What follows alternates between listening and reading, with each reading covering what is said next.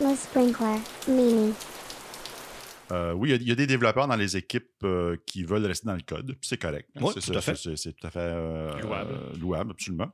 Il y a, d'autres développeurs qui veulent être impliqués à, à d'autres niveaux.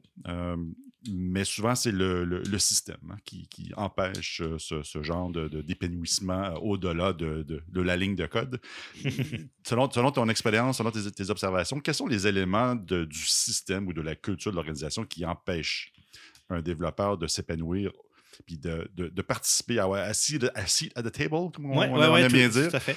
Euh, Qu'est-ce que tu as observé? Je pense que le numéro un, c'est vraiment déjà euh, avoir conscience que c'est important pour essayer de le faire. Euh, parce que comme je disais tout à l'heure, il y a plein de choses euh, qu'on peut faire sans demander l'autorisation. Là, juste, euh, euh, je suis le designer, j'appelle justement mon développeur front-end pour dire, hey, regarde, on va faire une, une petite session de co-création en même temps. Mm. Il y a personne qui va qui va les regarder. Là, viens sur Slack ou euh, maintenant dans Figma, il y a le huddle aussi. Là, Euh, connecte-toi, on est en vocal, donne-moi du feedback en live. Euh, limite, continue à coder ou faire tes affaires, puis tu gardes mon, ton Figma ouvert, tu vois moi qui construis des maquettes, puis tu veux juste regarder les, lever les yeux toutes les 3-4 minutes, puis tu me dis, oh, attends, attends, ce truc-là, on n'est pas capable de le faire, on n'a pas, la- tu sais, l'API n'est pas en place, donc euh, change ton approche, c'est pas une barre de recherche, on peut pas la mettre maintenant. Bah voilà, on est en train déjà d'avoir un niveau de collaboration qui est beaucoup plus élevé. Donc, Collaboration, c'est. Ça peut, ça peut être difficile de, de- de- de l'établir, mais ça se fait quand même assez bien. Ou ça devient un peu plus complexe, c'est le, prendre le ownership de quelque chose. Donc, prendre le ownership de. Dans le temps, il y avait quoi Des, euh, des, des, euh, des gens qui s'occupent de la base de données, là. Euh, Des Des DBA. Merci. Mon Dieu, ça fait tellement longtemps que. on envoie. on les voit moins. On les voit moins euh, parce que dans le temps, on, devait de- demander permission pour ajouter n'importe quoi Exactement, dans la DB. ouais. Aujourd'hui, beaucoup d'équipes ont, ont commencé à prendre le ownership de ça. Euh, un, des, un des grands défis aujourd'hui, euh, c'est prendre le ownership de l'architecture. Au-delà de l'architecture applicative, mais de l'architecture de l'entreprise. Mhm. Euh, il y a les architectes en majuscule là, qui, Mhm. euh, qui. Une chaise spéciale, eux autres, hein, c'est comme plus confortable. puis- Oh, oui, c'est. c'est- ouais, ben, non, ils, ont, ils, ont, ils ont- ils ont des bonnes intentions. Là. Je veux Oh, pas. euh, je veux pas- Ça reste un élément important, l'architecture. On, va- on va partir de là pour l'instant. Après, il y a des défis, on va en parler. Donc, c'est c'est au- au-delà de, la, de la collaboration euh, qui, euh, qui, qui évolue avec une approche inclusive, une approche collaborative et tout le tralala, mais c'est moi, moi, ce qui, le, le volet qui m'intrigue, c'est le système qui crée toutes sortes d'obstacles pour qu'une équipe puisse prendre le ownership de quelque chose. Ouais, tout à fait. Donc là- là-dessus, euh, justement, nous, dans, dans, dans, dans, dans le ça, mode- je, je cherche des conseils gratuits, hein, c'est pour ça que je Ah ouais, non, non, mais hein. c'est. euh, je sais pas si ça va vraiment répondre à la question, mais nous, dans le, dans le modèle justement qu'on, qu'on- dont on fait la, la promotion, on est dans une équipe, il faut travailler son autonomie. Notamment, il faut qu'elle soit capable de prendre des décisions par elle-même. Il y a quatre types de décisions dans une équipe produit. Hmm. La première décision, c'est la valeur. C'est vraiment le côté fonctionnel, qu'est-ce qu'on fait, qu'est-ce qu'on fait pas? Et ça, justement, on va mettre vraiment un nom. Donc, il y a les fameux racis, par exemple, dans les équipes. Là. Donc, moi, j'adore, je dis, on, on laisse tomber les racis. C'est pas très, justement, product oriented. On va faire les A. La seule chose qui compte, c'est l'imputabilité, pour être rapide. On sait que en fonction du thème, on se tourne vers telle personne, et cette personne-là, elle est imputable, justement, accountable, pour pouvoir justement faire l'arbitrage que nécessaire. Mhm. Donc, premier thème, la valeur, on se tourne vers le product manager ou le product owner, et on sait que quand il y a un arbitrage à faire au niveau de la valeur, c'est toi qui le fais, on te fait confiance que tu fasses bien ton travail. Si tu as besoin d'aller voir un expert, un père, ton manager, c'est à toi de le faire, mais ultimement, tu te retournes, puis tu es capable d'arbitrer pour l'équipe. Ouais.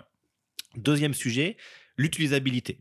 Donc ça, c'est vraiment tout le côté UX, expérience, comment on présente la fonction qui a été validée justement par le product manager. Ouais. Et ça, l'imputabilité, c'est le designer. Ouais. Donc là, on se tourne vers notre designer, puis on sait qu'ultimement, c'est lui qui va décider si... euh, euh, bah, on- La séquence, c'est trois étapes, deux étapes. Ouais, euh, j'allais dire si c'est un bouton Ouais. ou si c'est etc. Mais je veux pas minimiser parce que Ouais. l'utilisabilité c'est quand même un gros sujet, puis c'est quand même large aussi. Mais à partir du moment où c'est la présentation et l'interaction avec l'utilisateur, on se tourne vers telle personne, on Mhm. fait les arbitrages. Ensuite, il y a la viabilité, c'est-à-dire est-ce que la fonctionnalité qu'on est en train de faire, elle est supportable par l'organisation? Mhm. Est-ce qu'on est conforme? Est-ce qu'il y a des problèmes de légalité? Est-ce qu'il y a des problèmes de sécurité, etc.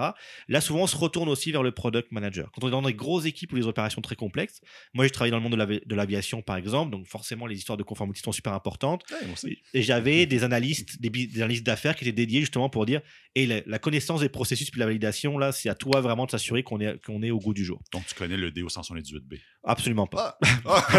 je pensais que ça- je dit c'était la première personne que je rencontre qui connaît le DO 178. C'est c'est des documents de conformité dans, dans le domaine de l'avionique. Ok.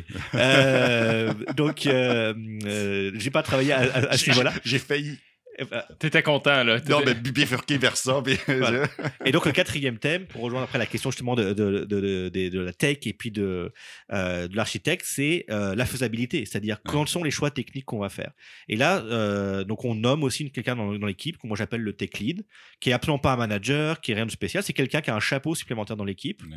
pour dire quand on va avoir un arbitrage technique à faire, on se tourne vers toi. Mm. Et c'est à cette personne-là de s'assurer justement qu'elle va respecter bah, la vision, l'architecture qui a pu être définie par euh, euh, d'autres personnes de l'organisation, etc. Ouais. Mais on sait que cette personne-là, justement, a une sorte de euh, a quelques responsabilités supplémentaires pour s'assurer que on va être aligné justement avec la stratégie d'architecture, les stratégies de déploiement, les stratégies de test, etc., etc. Mhm. OK.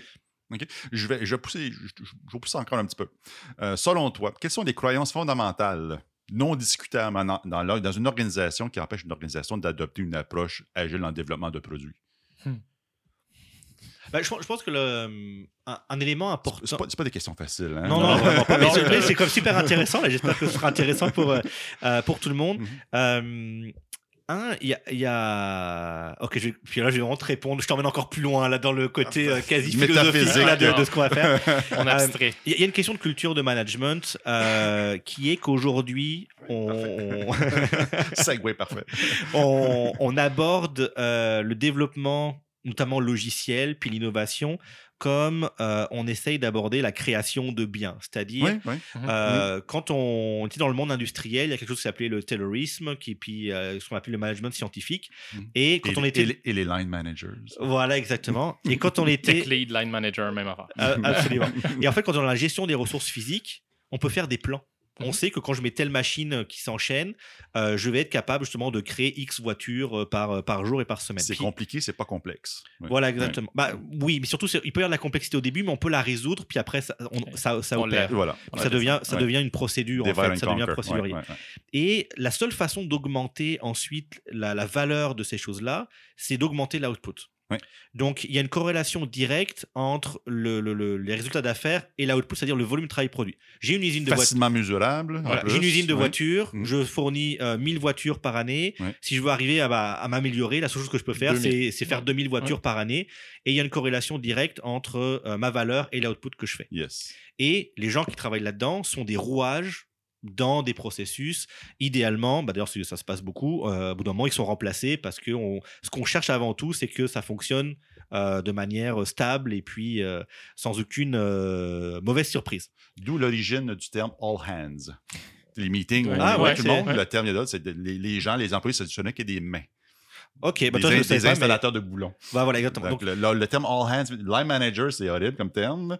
Et all hands, c'est horrible Ouais. comme terme aussi. et, et aujourd'hui, il y a énormément donc, d'entreprises qui, dont le, le management voit encore le développement logiciel exactement comme ça. C'est Yes. juste un, C'est une croyance fondamentale. des choses à faire, c'est Ouais. un processus, une procédure à suivre, puis à la fin, il y a du code. Ouais. Mais quand on regarde justement, quand on est dans le monde logiciel, euh, et dans l'innovation, Mm. dans le- la complexité, on n'est pas capable de savoir d'avance justement qu'est-ce qui va avoir de la valeur ou pas. Donc il y a une, une déconnexion entre l'output, c'est-à-dire le, le- la quantité de travail produit, et l'outcome, c'est-à-dire la valeur, le résultat qui est livré. C'est Bon. plus une question de livrer le plus de lignes de code possible quand on fait du logiciel. Mhm. C'est d'identifier les bonnes lignes de code qui vont avoir de l'impact pour, pour, pour ma clientèle. On n'est plus dans le compliqué, on est dans le complexe. Voilà, exactement. sensing. Et donc, on est vraiment pour trouver la bonne chose à faire et non plus en faire le plus possible. Ouais, ouais. Ça, ça a deux conséquences. La première conséquence, c'est que pour les organisations, bah, je comprends pas. Ça fait 20 ans qu'on me demande de faire plus, plus, plus, plus, plus. Donc, la seule chose que je sais dire à mes développeurs, c'est gars, coder plus, plus, plus, plus, plus, plus. Mais justement, c'est c'est pas ça, justement, être capable d'innover. Hmm. La deuxième chose, et là, je trouve euh, que c'est très positif pour euh, l'avenir du, du travail de manière générale, c'était que, comme dans le monde d'avant, euh, ère industrielle, on pouvait juste demander aux gens de faire plus, il y avait forcément un conflit par nature entre le management et les employés parce que la seule chose que je pouvais faire, c'était de presser comme un citron. La seule Ouais, chose que je pouvais ouais. faire, c'est d'en demander plus. Mm. faut que tu travailles plus vite, faut que tu fasses la même job, mais en moins de temps. Au contraire, Plus ma- de, plus de points. exact, Je peux pas exactement. savoir comment ça tape dans, dans mes conversations de ce temps-ci, mais bon. Plus de points. OK, c'est pas 5 points, c'est 8. C'est pas 8 points, c'est 13. Non, ça va prendre quelqu'un qui standardise les points. Ah non. Cool. On en parle. Voilà. Tandis que maintenant, dans euh, l'ère plus de l'innovation ou de l'information, là, après, je serai les experts donner les noms précis, mais euh, le but c'est de faire la bonne chose. Et pour faire la bonne chose, tout d'un coup, les intérêts des employés et des employeurs sont réalignés. C'est-à-dire que Mm. pour que tu fasses la bonne chose, il faut que tu te sentes bien. Il faut que tu sois dans un bon état mental. Il faut que tu sois, euh, faut que tu aies toutes tes compétences développées au maximum. Et je trouve ça très cool de se dire que maintenant, pour qu'une entreprise réussisse, il faut qu'elle prenne conscience Mhm. qu'elle doit vraiment mettre ses employés dans les meilleures conditions possibles. Alors qu'avant, c'était non, fallait que je te presse le plus, possible. Mhm. Et, euh, et ça, justement, donc, euh, ça, je pense que malheureusement, la grande majorité des entreprises, certains experts dans notre domaine vont dire que c'est 90% des entreprises technologiques Mhm. n'ont pas encore fait ce constat-là et continuent à, à avoir une approche de euh, demander plus en moins de temps et euh, serrer la vis. Et malheureusement, ça casse l'innovation. Et ça fait fuir les gens.